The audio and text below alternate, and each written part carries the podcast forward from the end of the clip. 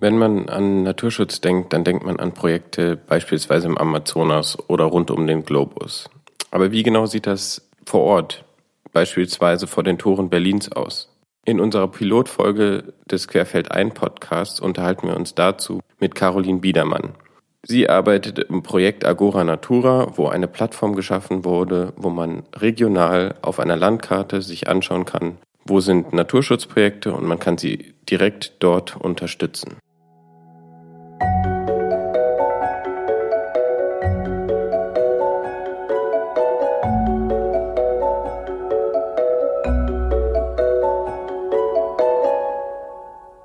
Herzlich willkommen beim Querfeld ein Podcast. Wir sind Johann und Julia, zwei Stadtmenschen, die sich aber auch für die Landwirtschaft interessieren und alle Fragen, die damit im Zusammenhang stehen. Wir arbeiten beide im Querfeld ein Netzwerk, in dem sich aktuell acht Forschungseinrichtungen aus der Region Berlin-Brandenburg zusammengeschlossen haben. Und von den Expertinnen und Experten aus genau diesem Netzwerk möchten wir in unserem Podcast wissen, was die Forschung so zur Lösung von Herausforderungen in der Landwirtschaft beitragen kann. Also zum Beispiel zu Fragen des Klimawandels, zum Artensterben, zu Fragen einer nachhaltigen Ernährung und zur Zukunft der Landwirtschaft so insgesamt.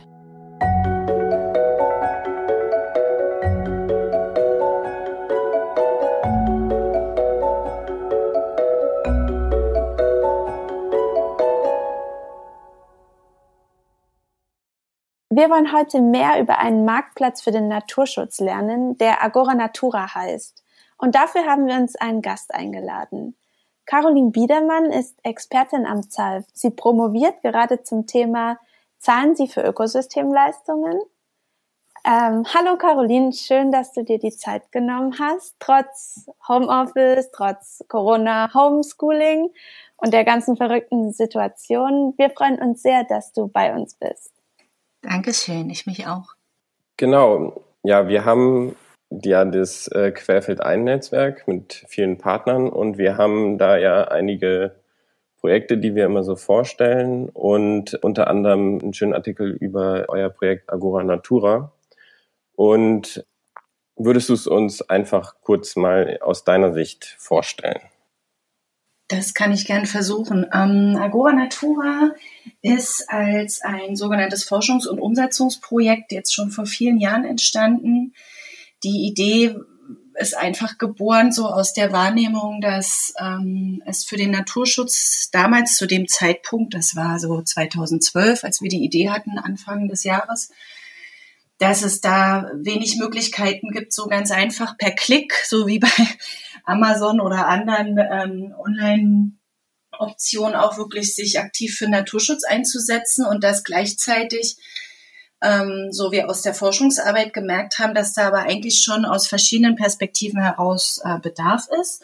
Und dann haben wir jetzt die letzten Jahre viel konzeptioniert und auch geforscht. Und jetzt gibt's einen also eine Internetadresse www.agora-natura.de und wenn man die aufruft, ähm, hat man einen Online-Marktplatz, also eine Plattform, auf der verschiedenste Anbieter, das können Landwirte sein, aber auch Naturschutzorganisationen, Vereine oder auch jede Privatperson, die irgendwie Land bewirtschaftet, die können dort Projekte anbieten, wo sie etwas für die Leistung der Natur und die Biodiversität, die biologische Vielfalt tun und können über die Plattform versuchen, Leute zu finden, die sie dabei unterstützen finanziell, also die konkret Geld in diese Projekte geben. Also ein Stück weit die Idee des Crowdfundings äh, übertragen auf den Naturschutz, aber auch verbunden mit dem klaren Aufzeigen dessen, was man als dort investierende Person auch bekommt. Also ganz simpel gesprochen ist es eine Internetseite, über die man sich aktiv finanziell für eine konkrete Naturschutzprojekte einsetzen kann und wo einfach auf der anderen Seite auch verschiedenste Anbieter, also die Plattform steht allen offen, verschiedenste Anbieter ihre kleinen und großen Projekte einreichen können und wir quasi deutschlandweit äh, so eine Möglichkeit bieten wollen, neben den großen Naturschutzverbänden, die absolut ihre Berechtigung auch, also die haben ja ihre eigenen ähm, Fundraising-Mechanismen und wir wollten eben auch wirklich Initiativen und Projekten eine Plattform bieten, die da möglicherweise eben nicht so leichten Zugang haben und gleichzeitig aber eben auch Menschen eine Plattform bieten, die sonst vielleicht nicht unbedingt für Naturschutz Geld ausgeben. Also von der einen Seite eigentlich so ein bisschen wie so ein Amazon für ein Naturschutzprojekt und von der anderen Seite aber auch für, dass man halt gerade kleine Projekte Sichtbarkeit verschafft und ja, eine, eine Plattform bietet, wo man dann investieren kann für einen Zweck, der einem interessiert. Und ich habe das vorhin nur noch mal kurz angeschaut. Es ist ja auch ganz schön, dass man dann eben auch über die Karte gehen kann und auch theoretisch einfach schauen kann, okay, äh, was ist denn, was wird denn umweltschutztechnisch direkt vor meiner Haustür gemacht? Also ich kann ja über die Karte sehen, okay, wie weit ist das von mir weg? Ist das jetzt etwas, was super weit entfernt ist oder ist es direkt bei mir? Fand ich eine ganz schöne Funktion, so. Ja, genau. Also es ist, ähm, das ist auch eine unserer Theorien. Ich meine, wir haben das ja vor allem als Wissenschaftler angesetzt und da geht man ja mal mit Hypothesen in so ein Projekt. Und ähm, wir hatten als wir mit dem Projekt gestartet sind, eben Leute auch befragt. Es gibt wunderbare Studien, zum Beispiel die Naturbewusstseinsstudie oder die Umweltbewusstseinsstudie. Und die äh, befragen regelmäßig die Leute, wie wichtig ihnen Naturschutz ist, ob sie sich engagieren wollen und so weiter. Und da, also ich bin da von Hause aus Kommunikationswissenschaftlerin und promoviere, wie Julia schon gesagt hat, ja auch genau zu dieser Frage wie man Menschen dazu bekommt, sich auch wirklich finanziell mehr zu engagieren. Und für mich war total spannend, dass die Leute gesagt haben, ja, also in diesen Studien ist immer eine wahnsinnig hohe Zustimmung zum Thema Naturschutz. Alle wollen das, alle sehen die Notwendigkeit. Wir wissen alle um die massiven Probleme, die wir haben. Aber wenn es dann ins konkrete Handeln geht, dann wird es halt immer weniger. Und die Leute, die sich tatsächlich letztlich für den Naturschutz finanziell engagieren, das ist, ist eine ganz geringe ähm, Gruppe von Menschen, kleine, kleine Minderheit. Und ein Punkt, den wir dann in unseren Interviews mit Leuten herausgefunden haben, war einfach, dass den Leuten der Bezug fehlt, dass die eben ähm, das gerne machen, aber die konkreten Bedürfnisse mitunter gar nicht sehen oder denken, die Probleme, die sind vor allem im Amazonas und hier bei uns ja nicht. Und was soll ich da für so weit entfernte ähm, Gegenden Geld ausgeben? Und äh, dass diese Regionalität halt einen ganz großen Einfluss haben könnte auf die Bereitschaft, wirklich was zu tun, weil man es dann einfach wirklich auch miterleben kann. Und auf der anderen Seite, wie du richtig gesagt hast, ähm, man sieht auf der Deutschlandkarte, wo Projekte sind, weil äh, auch da, wir haben auch schon vorher in Projekten uns oft so erfolgreiche oder auch weniger erfolgreiche Projekte, Naturschutzprojekte angeguckt, die mit diesem Konzept der Ökosystemleistungen arbeiten. Und das sind ganz tolle Projekte mitunter. Gerade zum Beispiel in Mecklenburg-Vorpommern gibt es Pionierprojekte, die einen ganz tollen Ansatz haben, um wirklich, wirklich effektiv auf Flächen was zu schaffen. Aber ähm, viele Leute wissen davon nichts. Also die fallen da per Zufall drüber oder so. Und unser Ziel war und ist, so einen Anlaufpunkt zu haben, wo die Leute wissen, ich kann da hingehen und dann kann ich eben in meiner Gegend gucken, wo finde ich was, wo ich mich wirklich einbringen kann und kann es dann aber auch miterleben. Und ja, insofern ähm, ist diese Deutschlandkarte und der regionale Bezug, der war uns immer ganz wichtig und das lernen wir jetzt auch schon aus den ersten Feedbackrunden, dass das auch wirklich ein wichtiger Aspekt ist für die Leute. Du hast gerade gesagt, es geht um Ökosystemleistungen. Kannst du dieses Wort, was ziemlich lang ist, nochmal erklären? Ja, Ökosystemleistung, ich weiß, ein äh, furchtbar langes Wort und auch wirklich äh, vor allem wissenschaftlich geprägt aber ein sehr spannendes Konzept dahinter, wie ich finde. Wie gesagt, ich bin von Hause aus Kommunikationswissenschaftlerin und als ich das erste Mal das Wort gehört habe, habe ich auch gedacht, um Gottes Willen. Ähm, und wir haben auch dazu mit Leuten geredet und die, ja, die haben uns allen auch gezeigt, dass es ganz schwer ist, mit diesem Wort zu arbeiten. Deswegen reden wir bei Agora jetzt vor allem von Leistung der Natur oder Naturleistung.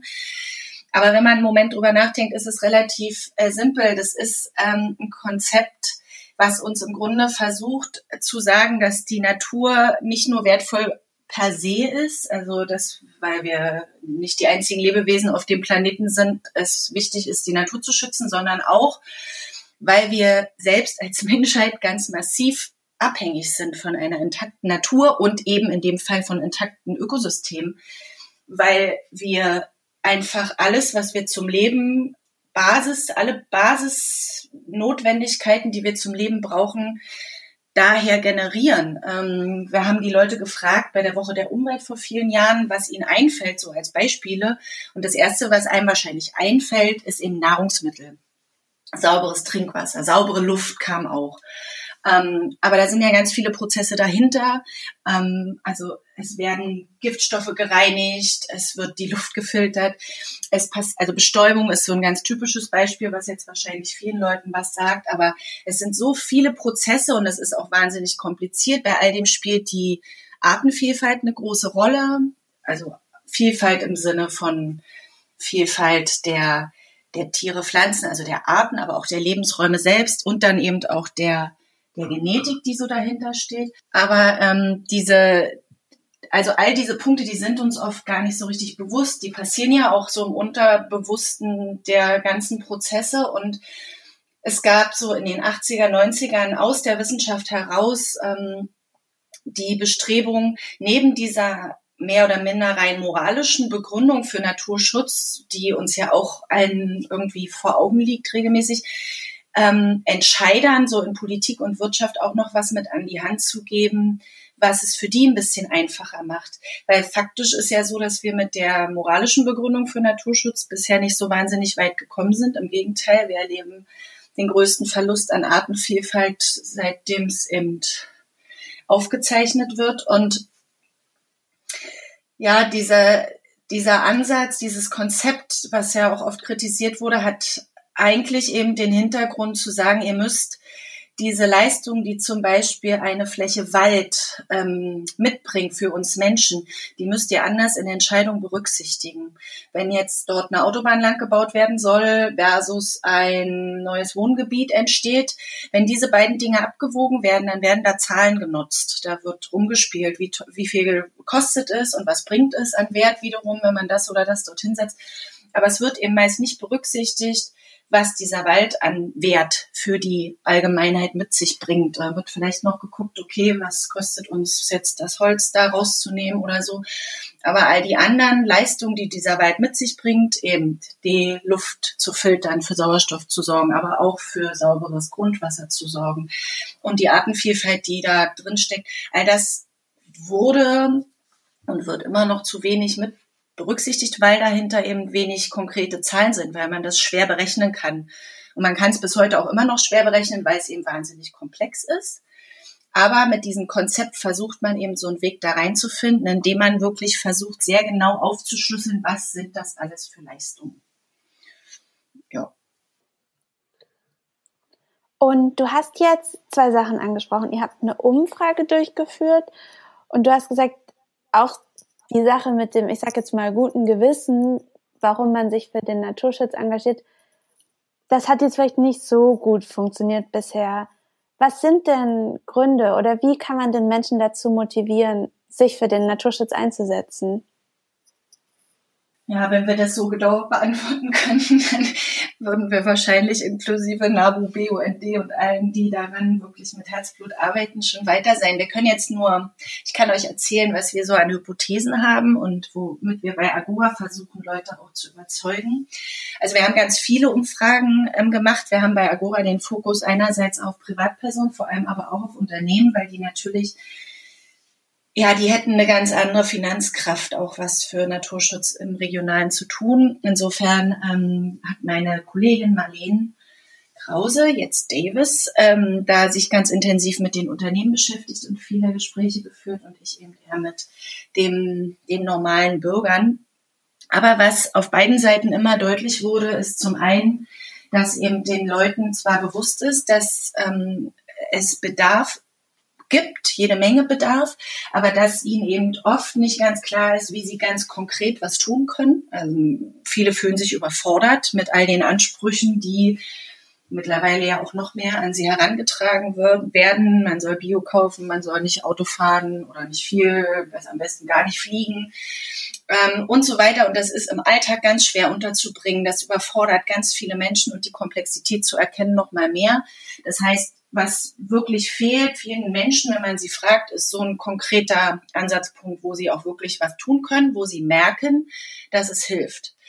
Denn das andere, was man aus der Psychologie gut kennt, ist, dass Menschen, also die brauchen das Gefühl, dass das, was sie tun, wirksam ist. Das nennt man in der Psychologie Selbstwirksamkeit.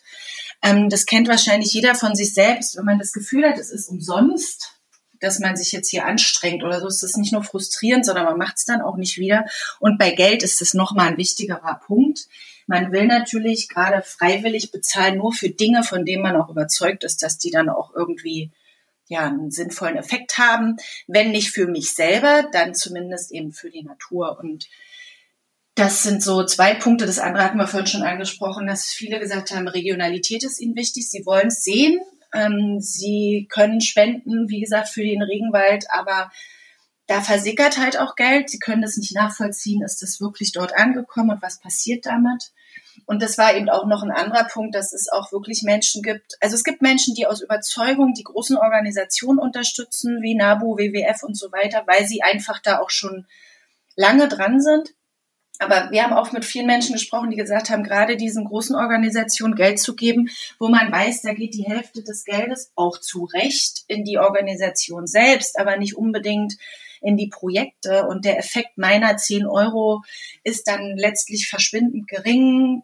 Das schöne Wort Wasserkopf fällt dann mit unter. Das ähm, mag eben nicht jeder. Und für eher diese Leute ist dann Agora Natura ganz gut geeignet. Wir wollten nie irgendwie in Konkurrenz zu den großen Naturschutzverbänden stehen. Wir arbeiten auch mit einigen eng zusammen. Aber für manche Projekte ist es halt ganz gut, wenn man das sehr regional und konkret machen kann und wenn man eben genau aufzeichnen kann, was passiert dort mit deinem Geld. Du kannst es besuchen, du kannst sehen, was dort auf der Fläche passiert und ähm, ja, in der Hoffnung, dass das dann Leute, die bisher sehr zögerlich sind, überzeugt, auch Geld für den Naturschutz zu geben. Ob das klappt, das testen wir ja gerade. Wer oder was ist jetzt der Wasserkopf? Das finde ich interessant. ich weiß nicht, das kam in den Interviews tatsächlich öfter mal, dass Leute gesagt haben, wenn ich dem WWF Geld gebe, dann weiß ich, ich finanziere auch einen großen Wasserkopf. Ähm, also meint wahrscheinlich eben einfach wirklich, dass man viel Personal ja dort, es ist einfach eine große gewachsene Organisation, die tolle Arbeit macht, aber ich gebe halt Geld eher für die Organisation, nicht für ein konkretes Projekt. Ja. Und das muss ich wollen. Also wie gesagt, es gibt auch Leute, die das auf jeden Fall äh, gerne machen und es ist auch ganz wichtig, dass sie das weitermachen. Das sind nur leider eben auch oft Menschen, die jetzt schon älter sind, die kennen das von klein auf. Wir haben gelernt aus verschiedenen Studien, dass Spendenverhalten auch ein bisschen was Eingeübtes ist. Das ist Gewohnheit auch. Ähm, und die heutige Generation junger Menschen ist dem Spenden gegenüber nicht mehr so wahnsinnig aufgeschlossen, beziehungsweise nutzt dann eben verstärkt da eben Crowdfunding-Plattformen, wo sie ganz gezielt sich für einzelne Projekte engagieren können von unterschiedlichen Organisationen. Oder was ja, finde ich, im Moment auch ganz stark aufkommt, sind solche Sachen, dass man irgendwie sich einen Schokoriegel kauft und man hat, pflanzt damit noch einen Baum oder man sucht mit Ecosia und Ecosia, also diese Suchmaschine ja. im Internet und die pflanzt dann Bäume für einen. Also dass man das, das fand ich eigentlich ganz interessant, dass es, dass es eher ähm, ältere Menschen sind, die aktiv sich irgendwie was raussuchen, für das sie spenden und ich sage jetzt mal meine oder jüngere Generation äh, viel äh, darauf hoffen, dass das so ein bisschen nebenbei oder mit dem Kauf von etwas passiert. Ähm, habt ihr da, habt ihr euch damit beschäftigt? Weil das vielleicht ja auch irgendwie zusammenkommen kann oder ist das eher nicht so Teil? Mm, nee, das ist auf jeden Fall eine total spannende Frage. Ist ja tatsächlich relativ jung noch, ist aber was, was auch von, wie gesagt, wir haben ja auch mit Unternehmen gesprochen, auch von Unternehmen angefragt wird. Also diese Kopplung dass man Agora Natura Projekte zum Beispiel unterstützen kann, wenn man ein bestimmtes Produkt kauft. Das ist eine Überlegung, wo wir uns gegebenenfalls auch weiterhin entwickeln können. Im Moment kann man letztlich erstmal nur direkt auf der Seite investieren, aber also wie gesagt, es wäre schon spannend, wenn zum Beispiel Unternehmen sagen, wir haben das zum Beispiel auch mal überlegt, man könnte das auch für Unternehmen mit ihren Mitarbeitern kombinieren, also dass man dort dann sagt, ähm, wir als Unternehmen finanzieren Teil, die andere Hälfte, ja, die könnt ihr als Mitarbeiter im Sinne eures Jahresbonus auch mit unterstützen oder was weiß ich. Ähm, aber also nur um das nochmal, ich finde es total wichtig, dass an ganz vielen Stellen mehr Initiativen in dieser Richtung entstehen, weil wir einfach sehen, dass wir wirklich deutlich mehr Geld und Kraft für den Naturschutz brauchen. Und ich finde es auch super, wenn es für quasi die verschiedenen Zielgruppen verschiedene Instrumente gibt, die man nutzen kann. Mhm. Leider auch Ecosia, also ich nutze die Plattform oder die Suchmaschine schon sehr lange, aber ich nehme in meinem Umfeld nicht wahr, dass das total durchrennt und es wäre ja so einfach. Wenn einfach jeder Ecosia nutzen würde, hätte man an den Stellen schon großen Effekt erreicht. Aber leider ist Google für viele Leute immer noch der Inbegriff einer Suchmaschine und das ist halt ein sehr langwieriger Prozess, bis man mhm. diese verschiedenen Instrumente ja so etabliert, dass sie genutzt werden. Im besten Fall nutzt man Ecosia für seinen Alltagshandeln, kauft die Schokolade, die auch noch Bäume pflanzt und ähm, wünscht sich statt einem Geburtstagsgeschenk zum Beispiel, dass die blühende Wiese vor dem eigenen Haus, ähm, ja, dass man da Zertifikate bekommt, damit man das eben für die nächsten Jahre beobachten kann. Das wäre ja eine super Ergänzung in sich. Die passen ja. alle gut nebeneinander. Es wäre ja eigentlich da auch genau interessant, weil ich meine, Ecosia, man kann sich das anschauen. Ich habe mir das letzte Woche mal angeschaut, wo die Bäume pflanzen. Das mhm. ist halt auch wieder was, was unheimlich weit weg ist. Mhm. Und wenn dann sowas wie Agora Natura, was Regionalität mitbringt, eben auch lokal verknüpft mit sowas wie Ecosia könnte vielleicht oder könnte ich mir vorstellen, die, das Interesse auch nochmal für eine andere Generation dann auch nochmal erhöhen, weil sie dann sieht, okay, da und da ist eine Wiese direkt meinetwegen vor Berlin, die gepflanzt wird durch mein, meine zehn Suchen pro Tag oder so. Hm. Ja, Dachte ich mir gerade. Ja, das ist eine gute Idee. Wir müssten mal versuchen, mit denen zu sprechen. Du regst was an. die, die, sitzen, glaube ich, auch in Berlin. Also. Genau. Hm, die sind auch selber ja. lokal. Nee, das ist, ist ein guter Punkt. Das ist tatsächlich was, wo man auch also Agora ist ja auch wirklich, ähm, also es ist ein Zusammenschluss von verschiedensten Organisationen. Wir arbeiten mit der Uni Greifswald, vor allem aber eben auch mit der Deutschen Umwelthilfe und dem Deutschen Verband für Landschaftspflege zusammen. Und das also jeder hat so seinen Blick auf die Dinge und es sind aber alles auch alt etablierte Institutionen, also ohne alt negativ zu meinen. Und diese ganz neuen Entwicklungen, die müssen wir wahrscheinlich auch nochmal stärker mit im Blick nehmen und da gucken, weil tatsächlich wollten wir eigentlich vor allem auch eher die jüngeren Leute mit damit erreichen, um gerade die Älteren, weil du das vorhin so sagtest, nicht unbedingt als Zielgruppe von den Spendenverbänden abzuziehen, also von den Naturschutzverbänden, die Spenden sammeln, sondern wirklich eher den Leuten was anbieten, die sich dort noch nicht wirklich engagieren, sondern die eben so gezielt fördern wollen.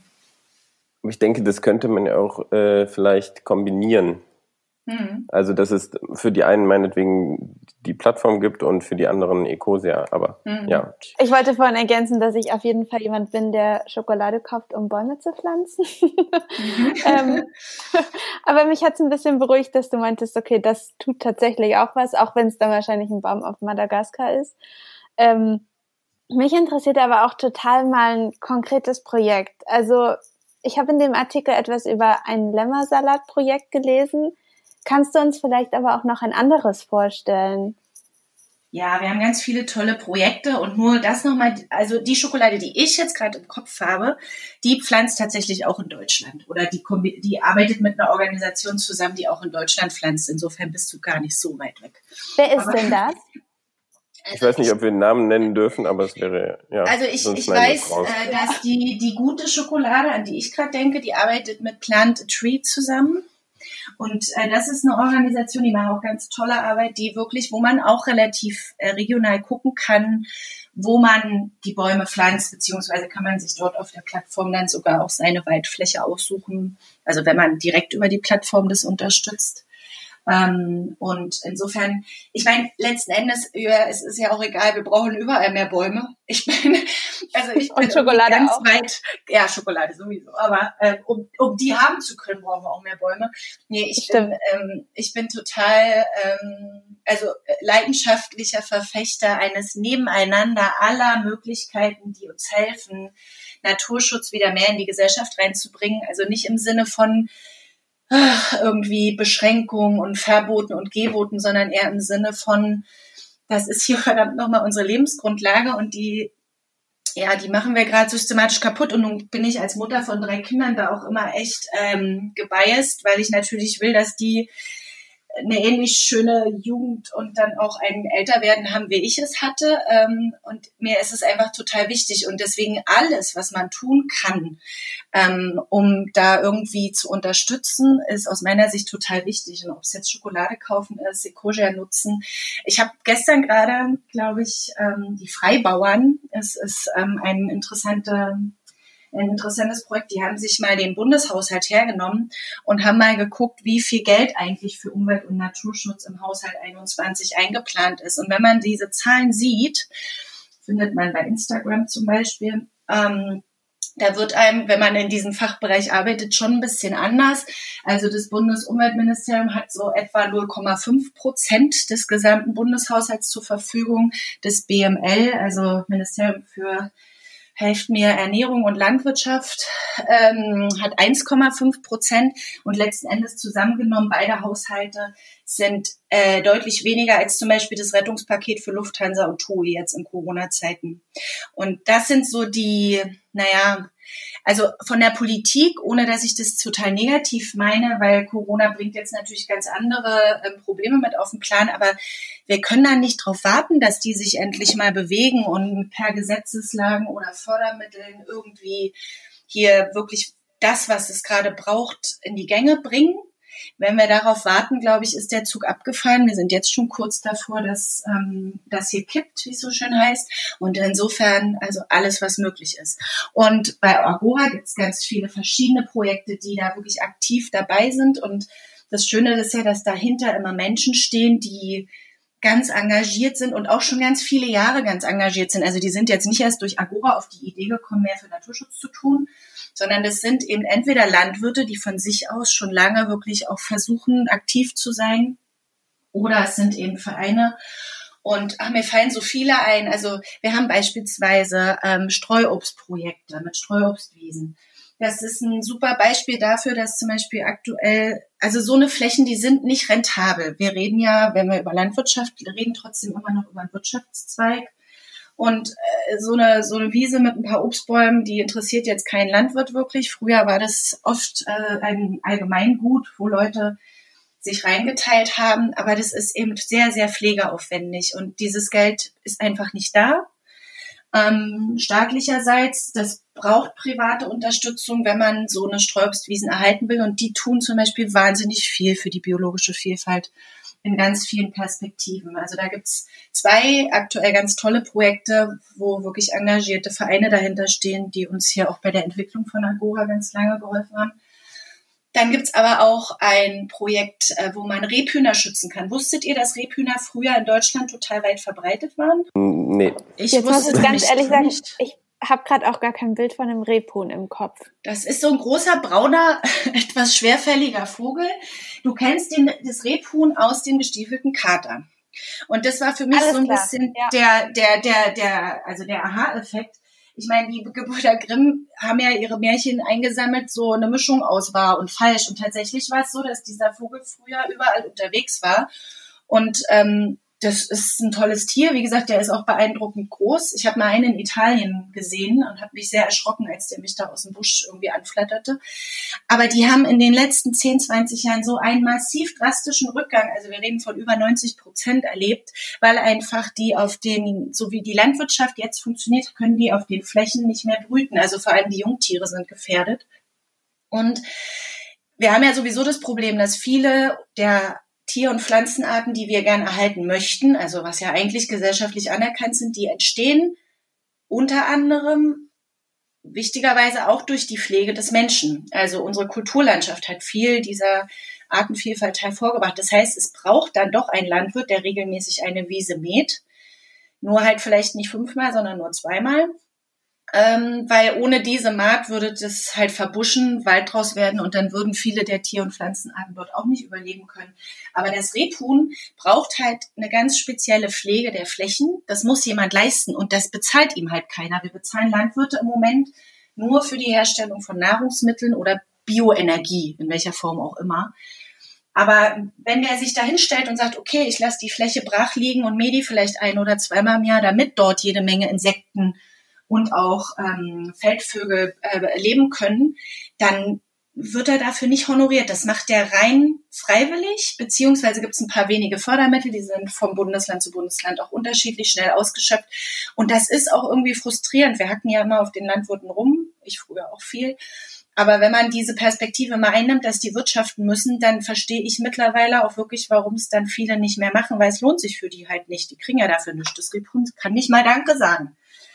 Aber es gibt eben ganz engagierte Leute. In dem Fall ist die Uni Göttingen damit drin, die schon langjährig versuchen, den Vogel ähm, in ihrer Region da rund um Göttingen zu erhalten. Die haben bei Agora ein Projekt drin. Und genau das Gleiche gibt es mit Fröschen, jede Menge. Amphibien sind so massiv vom Aussterben bedroht. Wir haben ein schönes Projekt drin, wo man die Moorfrösche unterstützen kann. Und das war heute, ich habe heute natürlich auch noch mal kurz reingeguckt, weil auf Agora Natura sieht man auch, wenn man bei einem Projekt weiter runter scrollt, was die Leute, die schon investiert haben, dazu schreiben. Da kommt im Übrigen auch oft, dass die aus der Region kommen oder so. Aber mich hat heute Vormittag irgendwie eine Person begeistert, weil die hat zum Beispiel geschrieben, warum sie investiert hat, weil mir Artenvielfalt am Herzen liegt und ich in der Nähe eines Moores und damit mit den Rufen des, der Moorfrösche aufgewachsen bin. Das sollen auch die kommenden Generationen können. Und das ist sowas, das beruhigt mich tatsächlich, weil ich da also das Gefühl habe, das ist halt was, ähm, ja, wo Leute feststellen, da könnte was verloren gehen. Und wenn das verloren ist, wissen wir auch alle, dann ist das unwiederbringlich verloren. Also das sind alles so Beispiele. Ähm, aber wenn ich die Beispiele jetzt nenne, äh, Moorfrösche, Rebhühner, dann sind diese Tiere immer nur so ein Aspekt, den man da Gutes tut. Das ist halt das Besondere bei Agora Natura. Ich, wir hatten ja vorhin über Ökosystemleistung oder die Leistung der Natur gesprochen. Die Projekte, die sich hier vorstellen, die müssen, und das ist für die Anbieter auch viel Aufwand, die müssen sich ziemlich genau mit ihrer Fläche beschäftigen und nachgucken, was für Leistung der Natur sie da alles unterstützen. Also meist ist es eben konkret von irgendeinem Tier ausgehend. Und dann, also auch das Feedback haben wir von den Anbietern bekommen, fällt ihnen auf, ja, aber wenn ich das tue, um dieses Tier zu unterstützen, dann vermindere ich zum Beispiel auch den Eintrag von Düngemitteln ins Grundwasser, weil ich einfach dann diese Wiese weil ich sie nicht mehr intensiv nutze, auch nicht mehr dünge. Oder weil ich eben einen Schutzstreifen für Amphibien, für Frösche stehen lasse, der am Gewässer ist, nicht mehr gemäht wird, dann eben auch nicht mehr irgendwie besprüht wird. Und auch das hat halt dann einen Effekt auch für die, fürs Grundwasser, für die Nitrateinträge. Gleichzeitig sind neben den Fröschen dann auch jede Menge eben Insekten unterwegs oder es wachsen dort Pflanzen, die woanders nicht ähm, mehr Platz haben, keinen Raum mehr finden. Und vielleicht, vielleicht habe ich sogar noch einen Effekt aufs Klima, weil ich eine nasse Fläche, eine Feuchtwiese habe, die ich dann, also wo das, wo die Klimagase einfach gespeichert bleiben. Und das alles wird halt bei Agora bei diesen Projekten sichtbar. Das ist immer relativ komplex. Wenn man aber die Seite aufmacht, dann sieht man zu jedem Projekt so eine Blüte. Wir nennen die die Agora Natura Blüte. Da haben wir auch viel Kraft reingesteckt. Also vor allem meine Kollegin Michaela Reuter. Und die, mit der versuchen wir den Leuten halt auch sichtbar zu machen, dass es eben nicht nur ein Projekt ist, mit dem man Frösche schützt. Davon gibt's ja auch schon eine Menge. Ähm, und diese anderen Projekte haben die gleichen Effekte höchstwahrscheinlich. Nur bei uns ist halt der Unterschied, dass sich die Anbieter wirklich darum Gedanken machen, wie sie das auch messen können und sie diese Effekte auch beobachten. Ähm, und wir eben dadurch versuchen, den Leuten wirklich ganz deutlich zu machen, was sie alles für ihr Geld bekommen, wenn man jetzt mal wieder in diesem Amazon-Jargon spricht. Also es sind schon tatsächlich wie Produkte. Es ist nicht nur eine Spende für den Frosch, sondern wir tun dann, wenn wir da Geld reingeben, auch gleichzeitig was für sauberes Trinkwasser am Endeffekt und für die bestäubenden Insekten, von denen unsere Nahrungsmittel abhängig sind und so weiter. Und gerade wenn es dann eben in der eigenen Region ist, kann man quasi diesen Effekt auch wirklich als sein eigenes ähm, Produkt abspeichern auf der Habenseite. Das finde ich total spannend, was du gerade auch gesagt hast. Man weiß genau, was man für sein Geld bekommt. Es gibt dazu, also diese Blüte hast du gerade angesprochen, und es gibt aber auch diesen Naturschutzstandard, den ihr mhm. nutzt. Und den, wenn ich das richtig verstanden habe, müssen die Projekte einhalten, um überhaupt auf Agora Natura, ähm, um sich überhaupt an Agora Natura beteiligen zu können. Kannst du uns mhm. noch mal erklären, wie genau das funktioniert oder was genau dieser Naturschutzstandard ist? Mhm. Also der Standard heißt Natur Plus Standard. Den haben wir auch im Rahmen des Projektes entwickelt, also vor allem Bettina Matzdorf, Michaela Reuter in Zusammenarbeit äh, mit der Uni Greifswald, Achim Schäfer und auch vielen anderen Kollegen, die damit reingearbeitet haben, ähm, weil uns einfach klar geworden ist, wie gesagt, auch aus diesen ja, Gesprächen mit möglichen Geldgebern, dass es den Leuten halt wirklich wichtig ist, dass sicher ist, was mit ihrem Geld passiert. Und wir haben uns bei der Entwicklung des Standards an den sogenannten More Futures orientiert, die eben in Mecklenburg-Vorpommern für uns ein ganz positives Beispiel dafür sind, wie kann man Projekte aufziehen und ganz gezielt die Effekte, die das hat, die Wirkung messen, quantifizieren, sagen wir dazu. Und in dieser Kooperation ist der Standard entstanden und der ist wirklich die Grundlage für alle Projekte. Alle Projekte, die bei Agora angeboten werden, werden nach diesem Standard zertifiziert. Und das heißt, dass sie sich an die Kriterien des Standards halten müssen. Es gibt eine extra Internetseite, auf der sich jeder, den das interessiert, belesen kann ähm, zum Naturplus-Standard. Und dort sind auch die Kriterien beschrieben. Also wir versuchen das auch so transparent wie möglich zu machen für Interessenten. Die Kriterien sind zum Beispiel eben so Dinge, dass dieses Projekt tatsächlich zusätzlich sein muss. Das ist uns ganz wichtig. Also, dass man nichts bezahlt, was der Landwirt sowieso schon gesetzlich verordnet oder mit anderen Fördermitteln machen muss, dass der also nicht doppelt dafür bezahlt wird, sondern dass es was ist, was ohne diese Investition nicht möglich wäre. Das begründen die. Die müssen im Grunde eben auch unterschreiben, dass sie für dasselbe Projekt nicht noch woanders her Fördermittel bekommen und es wird eben auch stichpunktartig überprüft. Ein anderes Kriterium ist eben, dass sie die Leistung, die Effekte auf die Natur wirklich naja, beschreiben, dass sie sich genau überlegen, welche Leistung der Natur können sie oder beeinflussen sie mit ihren Maßnahmen. Es können ja auch negative Effekte sein. Auch das muss mit berücksichtigt werden. Und insgesamt soll das Projekt auf jeden Fall positive Wirkungen haben, auch auf der sozialen Ebene. Also es soll jetzt nicht heißen, dass danach jemand arbeitslos ist oder so, weil er die Wiese gar nicht mehr benutzen darf oder sie darf nicht mehr betreten werden oder so. Also das sind Punkte. Und bei diesen Ökosystemleistungen muss er eben wirklich gucken, was sind die positiven Effekte, die ich habe. Er muss sie in drei Kategorien einordnen.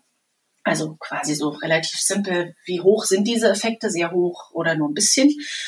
Und auch nochmal darstellen, ob das Effekte sind, die auch ohne das Projekt stattfinden würden. Also es gibt halt beispielsweise ja auch Biobetriebe, die haben schon konkrete Auflagen. Das hängt halt auch von der Fläche ab. Wenn ich eh schon Grünland habe, dann darf ich bestimmte Dinge nicht tun und dann entstehen Wirkungen auf den Naturhaushalt schon per se, ohne dass ich irgendwas tue.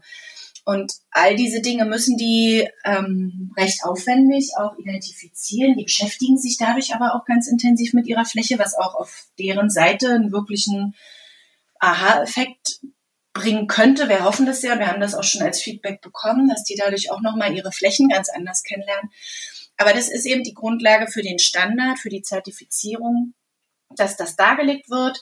Was gibt es? Wie wird es gemessen? Dazu gibt es ähm, eine ganze Reihe von Methoden, die alle wissenschaftlich fundiert sind. Da kommen eben vor allem dann unsere ZEIF-Kollegen mit ins Spiel. Da gibt es ja so viel erfahrene ähm, super Wissenschaftler, die schon lange an Methoden oder Modellierung arbeiten und die konnten wir eben teilweise jetzt ähm, sehr gut mit einbinden. Wir sind dabei, das auch auf breiterer Ebene zu also zu etablieren, dass da auch Wissenschaftler aus anderen Institutionen mit uns an neuen Methoden arbeiten, die eben einerseits wissenschaftlich fundiert sind, die aber andererseits auch von den Anbietern selbst umgesetzt werden können. Ähm, also eine meiner Lieblingsmethoden zum Beispiel ist das Löcher treten, Mäuselöcher treten. Wir haben zum Beispiel eben auch ein tolles Projekt zum Rotmilan, ein Greifvogel, der ähm, gerade in Brandenburg äh, sehr weit verbreitet ist, aber weltweit eben dann nicht. Und deswegen haben wir in Brandenburg eine besondere Verantwortung für diesen Vogel. Und der braucht Mäuse. Und da wir aber eben die Felder so bewirtschaften, dass Mäuse da nicht mehr so gerne leben, sei es aus Pestiziden oder aus der Art von Pflanzen, die da wachsen werden, jetzt eben Flächen oder sollen die eingerichtet werden mit Luzerne, Klee und so weiter. Und dann werden die immer nur abschnittsweise gemäht. Man guckt halt, dann sind da viele Mäuse da, weil der der Rotmilan, der würde dann, wenn die Maat stattfindet, halt dort auf Jagd gehen, weil dann ist die Fläche ja kurz und er findet die. Und um aber zu messen, ob viele Mäuse da sind, laufen die Kollegen dann da rum und also ihr könnt euch das vorstellen, treten sprichwörtlich und gucken, wo trete ich in ein Loch und zählen die dann auf einer bestimmten Fläche und können daran messen, ob es mehr Mäuse werden im Verlaufe des Projekts.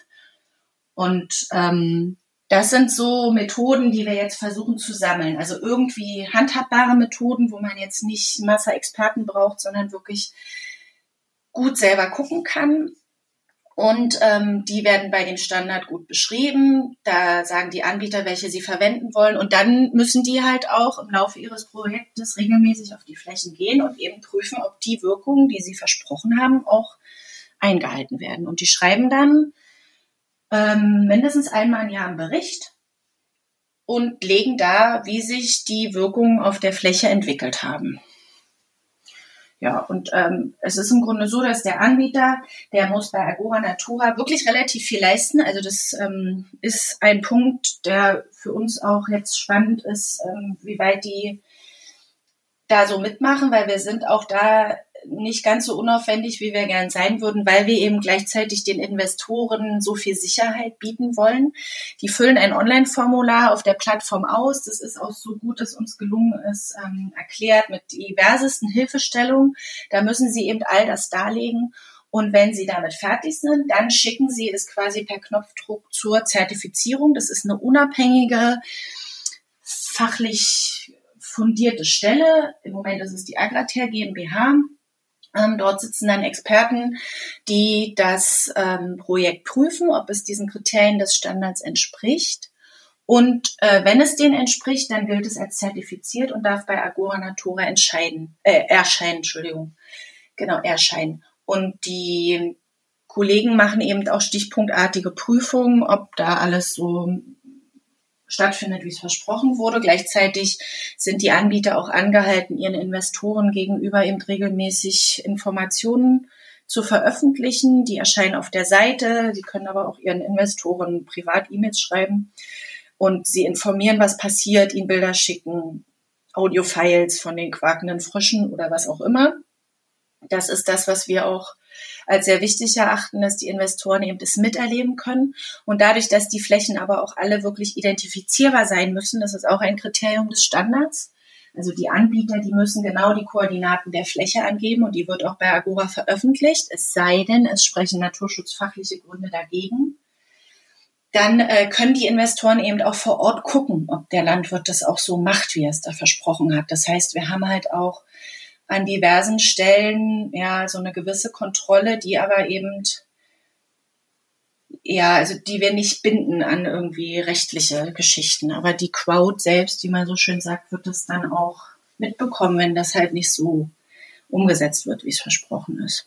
Das heißt, wenn ich jetzt zum Beispiel das Rotmilan-Projekt unterstütze, dann könnte ich das Projekt auch besuchen.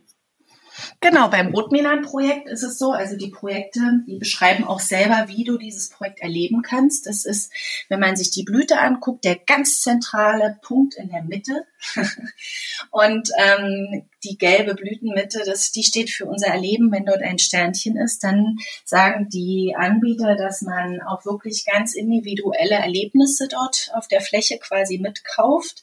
Und beim Rotmilan ist es so, dass wenn die Fläche eben in Teilabschnitten gemäht wird, wo man dann auch weiß, dass die Rotmelane dann eben kommen, die im Umkreis von, habe ich gelernt, zwei Kilometern ihren Horst haben, dann wird man eingeladen als Investor zu diesem Zeitpunkt. Und man kann im Grunde, ich war jetzt selbst noch nicht dabei, weil das Projekt leider noch nicht finanziert ist, ähm, aber mit Fernrohr oder auch bloßem Auge dann die Rotmelane beim Jagen beobachten. Und auch ansonsten müssen die Projekte laut Naturplus Standard irgendwie öffentlich zugänglich sein. Also die müssen an einem Wanderweg, Radweg oder auch irgendwie, wenn es nur ein Trampelfahrt ist, ähm, die müssen aber irgendwie zugänglich sein, genau damit wir eben sicherstellen können, dass wer da investiert hat, eben auch ohne individuelle Einladung jederzeit vor Ort quasi ja, schauen kann, was da mit seinem Geld passiert ist. Das finde ich total spannend. Also man weiß nicht nur theoretisch, was man für sein Geld kriegt, man kann es sich eigentlich auch live vor Ort angucken. Mhm. Das ist ja auch ein Riesenunterschied jetzt wiederum. Wir haben so ein bisschen drüber gesprochen, okay, Amazon oder äh, Ecosia oder sowas, aber dieses, diese Nachverfolgung, nachdem man dann an so einem Projekt teilnimmt, ist ja eine ganz andere und viel genauer im Naturschutz direkt zuschauen zu können als äh, bei jeglichen anderen Projekten. Das macht halt auch wieder das Regionale aus. Ne? Ecosia kann natürlich nicht jedem, der einen Baum pflanzt, ein Ticket nach, keine Ahnung, Madagaskar oder so schicken. Naja, ich nehme schon an, dass die, ähm, ich, das habe ich mir zum Beispiel noch gar nicht angeguckt, aber alle diese Organisationen haben auch super Jahresberichte, Wirkungsreports und all solche Geschichten. Also man kriegt das schon auch, wenn man das möchte. Und das tun auch, glaube ich, viele Spender, gerade wenn die viel Geld geben. Also die legen schon auch Rechenschaft ab. Aber was wir bei Agora halt versuchen, ist, dass wir es konkret für dieses eine Projekt machen. Agora ist auch wirklich nur der Vermittler. Also wir haben weder Einfluss auf die Bilder, weil das wurde ich neulich gefragt, noch auf die Texte, die die Leute da schreiben. Das ist, also wir beraten die. Wir stehen auch den Anbietern immer zur Verfügung und umgekehrt den Investoren auch. Aber wir haben mit den Projekten selbst eigentlich gar nichts zu tun. Wir wollen im Grunde wirklich nur Vermittler sein. Ähm, aber dieses einzelne Projekt, und das wird sich, also ist meine Hoffnung auch dann noch ein bisschen zeigen, wie auch die finanzierende Seite darauf eingeht, wenn eben beispielsweise ein Landwirt regelmäßig alle paar Wochen oder Monate berichtet, was er da tut, oder wenn er eben die Kollegen von den Moorfröschen, die haben schon Audiofiles vorbereitet. Das heißt, wer das mag, ich mag das zum Beispiel ganz doll, der kann sich abends hinsetzen vorm Einschlafen, den Fröschen beim Quaken zuhören, also einfach als Audiostream und weiß auch, auf welcher Fläche die gerade sitzen und zuquaken. Und man kriegt eben dann regelmäßig ähm, auch kleine News, kleine Nachrichten und die Idee dahinter für mich wiederum eher so aus dem Kommunikations- und psychologischen Bereich ist einfach, dass ich auch hoffe, dass dadurch, also wie gesagt, die Anbieter lernen viel über ihre Flächen, die wussten aber auch schon vieles. Aber bei vielen Normalmenschen und auch Unternehmen geht ja viel Wissen verloren so wie Landwirtschaft funktioniert, wie diese Prozesse ablaufen. Und wenn es jetzt wirklich gelingen würde, dass die Anbieter auch mit diesen Investoren in so eine Art Dialog gehen, dass die die teilhaben lassen an dem, was sie da tun, ähm, dann müsste, wäre meine Hoffnung, auch ein größeres Verständnis für deren Arbeit entstehen, für die Bedarfe, die es da auch gibt und für die Abläufe, die auch dahinter stehen. Ich habe so viel gelernt in diesem Projekt, was so naturschutzfachliche Themen, aber auch landwirtschaftliche Aspekte angeht dass ich mir einfach erhoffe, davon auch nur einen ganz kleinen Teil so in die Welt rauszutragen, dass einfach mehr Leute begreifen, wie wichtig das ist. Also, und dass diese Menschen, da sind, wie gesagt, ich meine, es ist in den Medien oft so ein Schimpfen auf die böse Landwirtschaft und das hat total seine Berechtigung an vielen Stellen. Aber es gibt auf der anderen Seite so viele engagierte Landwirte, ähm, das ist für mich selbst echt überraschend gewesen und ich fände es total toll, wenn die Leute, die sich dort engagieren, finanziell und eben, ihr habt gesagt, ihr seid Stadtkinder, da auch ein Stück weit Sehnsucht nach mehr Natur haben. Das ist ja auch ein ähm, Prozess, den wir gerade so ein bisschen beobachten. Das wäre so die Option mit Leuten, die auf dem Land für uns auch wirklich alle ähm, wirklich hart arbeiten, mit denen in so eine Art Dialog zu treten und mehr über deren Leben und deren Wirken zu erfahren und damit dann eben auch über das Rebhuhn, über den Rotmilan und die Frösche einfach wieder mehr zu lernen. Also auch als Kommunikations- und Bildungstool ähm, sehe ich Agora Natura, wenn uns gelingt, das wirklich auch in die Breite zu bringen. Das fände ich ganz toll. Und wie, wie läuft es, wie ist es denn auch angelaufen? Vielleicht magst du dazu noch was sagen. Wir sind jetzt so seit vier Monaten online. Ähm, es gibt viel positives Feedback und es gibt auch wirklich eine Menge Interesse ähm, seitens Anbieter, aber auch Unternehmen. Aber es ist halt jetzt gerade so eine zurückhaltende Stimmung, was wirklich Geld ausgeben angeht. Ich hoffe, dass wir das jetzt ähm, trotzdem gut hinkriegen, dass die ersten Projekte, wo wirklich auch viel Engagement der Anbieter mit ähm, drinsteckt, die haben uns wirklich eben in dieser Testphase viel geholfen, dass wir die erfolgreich finanziert kriegen. Das wäre super und wir dann eben das Rad so ein bisschen langsam in Bewegung bekommen. Das ist gerade jetzt wirklich schwieriger, als wir uns erhofft hätten. Gleichzeitig aber, wie gesagt, sind die Signale alle sehr positiv und wir ähm, wir hoffen jetzt auf den Frühling und darauf, dass die Leute dann auch wieder Lust haben, rauszugehen. Das ist im Übrigen auch eine super ähm, Geschichte, weil die Flächen, die sind ja meistens in der Einsamkeit, sind super Ausflugsorte. Da kann man, wenn man nicht gerade in so einem 15 Kilometer begrenzten Landkreis lebt, wie ich gerade, ähm, auch super am Wochenende mal einen Ausflug hinmachen und die Leute vielleicht auf die Weise auch unterstützen. Und ja, wie es weitergeht, wir, wir waren ein Sechsjahresprojekt, was jetzt in den letzten Monaten sich befindet. Also bisher wurde ja die Plattform durch die Fördermittel finanziert. Wir arbeiten jetzt gerade an, an einem Trägermodell, wie das dann nach Ende dieser Pilotphase weiterläuft. Da sind wir jetzt in diversesten Gesprächen intern wie extern, also mit anderen Institutionen und also müssen einfach gucken, was dann die beste Option für uns ist. Die Plattform soll auf jeden Fall weiter bestehen. Da ist jetzt so viel Kraft, Zeit und Geld reingeflossen und auch wirklich der Ansatz ist aus unserer Sicht so interessant, gut, dass es wert ist, das wirklich durchzutesten. Und dazu brauchen wir eben eigentlich mehr Zeit. Das ist jetzt, wie gesagt, die ganz schlechte Testphase jetzt gerade mit Corona im Rücken. Und das wollen wir auf jeden Fall ähm, fortsetzen. Und dann ist aber auch für uns auch in diesem Sinne sehr positiv, dass auch international das Interesse an Agora sehr groß ist. Also wir wurden jetzt von verschiedensten anderen Ländern, Institutionen, Universitäten in anderen Staaten angeschrieben, die das Projekt oder dieses Konzept, die Plattform gerne übernehmen würden. Und jetzt arbeiten gerade die Kollegen, also Bettina Matzdorf und André Riediger, die arbeiten gerade an einem Interreg-Antrag, also einem EU-geförderten Projekt, wo dann Agora Natura als Plattform, als Idee in fünf andere europäische Länder übertragen werden soll wenn das klappt, dann würde das schon im Frühjahr losgehen, so dass wir einfach vielleicht auch dadurch noch viel mehr Aufmerksamkeit für dieses Thema, für die Idee regionalen Naturschutz und dann eben vor allem auch dieses Konzept wirklich für die Leistung der Natur aus sich konkret zu engagieren, dass wir dafür dann auch noch ein bisschen mehr Schlagkraft bekommen. Das wäre wäre eine gute Sache, glaube ich ja, und jetzt kämpfen wir, wie gesagt, gerade sehr ähm, dafür, ähm, dass die ersten Pilotangebote also es gab auch schon, es gibt äh, einige äh, Pilotangebote, die sind erfolgreich finanziert worden, schon bevor wir online gegangen sind. Das war halt auch das, weshalb wir gesagt haben, es lohnt sich, diese Plattform zu bauen, weil wir einfach auf Interesse bei Unternehmen gestoßen sind, die gleich gesagt haben, kommt, wir machen mit, wir finanzieren euch das. Die sind in Umsetzung, da gibt's auch Folgeprojekte jetzt schon. Aber wir müssen halt jetzt einfach wirklich äh, Leute auf diese Plattform kriegen.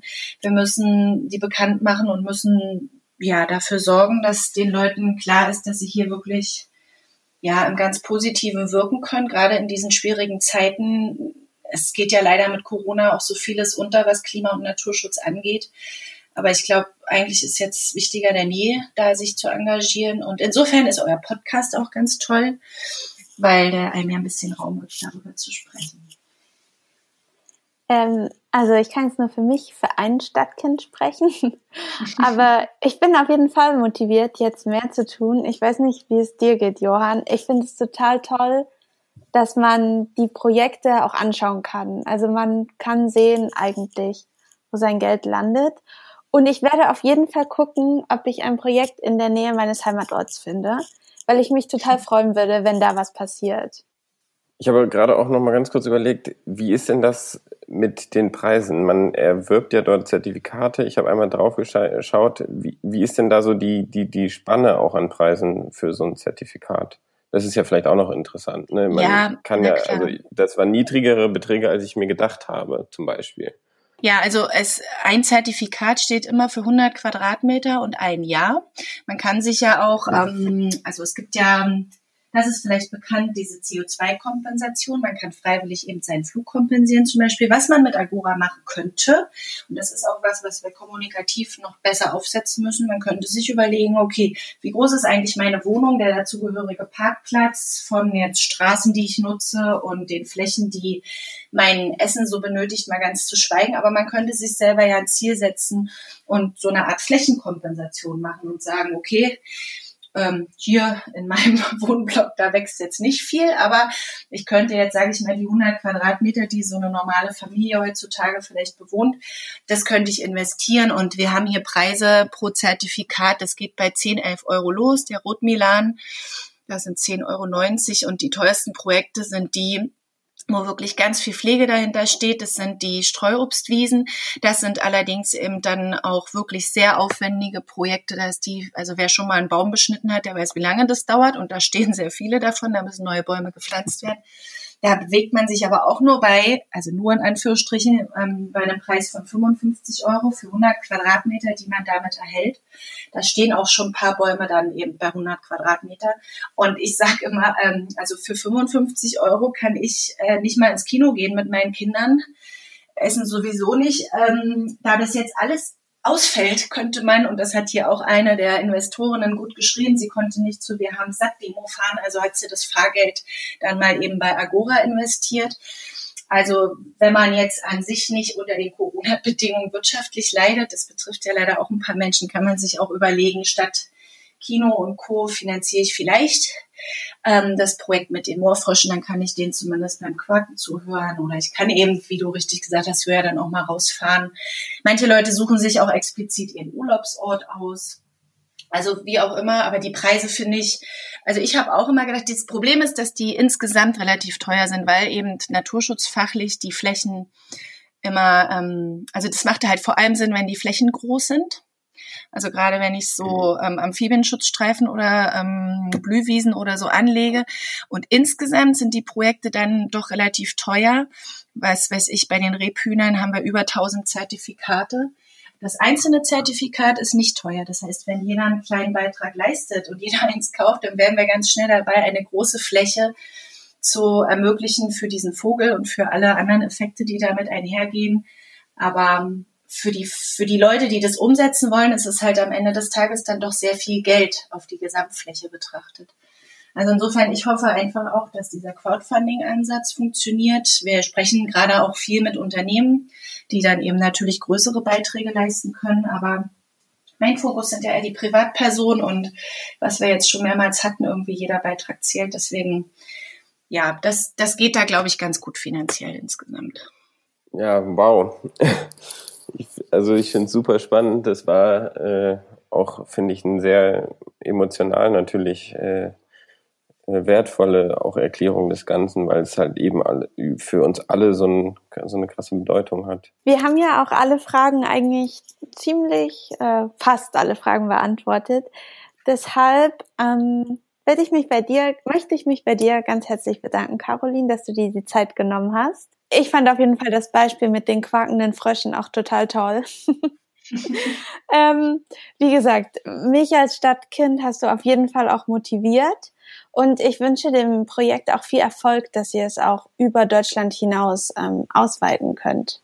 Dankeschön. Das ist ganz lieb. Nee, es hat mir auch Spaß gemacht. Ich habe auch tatsächlich äh, lange nicht, ich weiß gar nicht, ob ich überhaupt schon mal auf Deutsch so viel über Agora Natura gesprochen habe. Ich wünsche euch viel Erfolg mit dem Podcast. Dankeschön. Vielen Dank.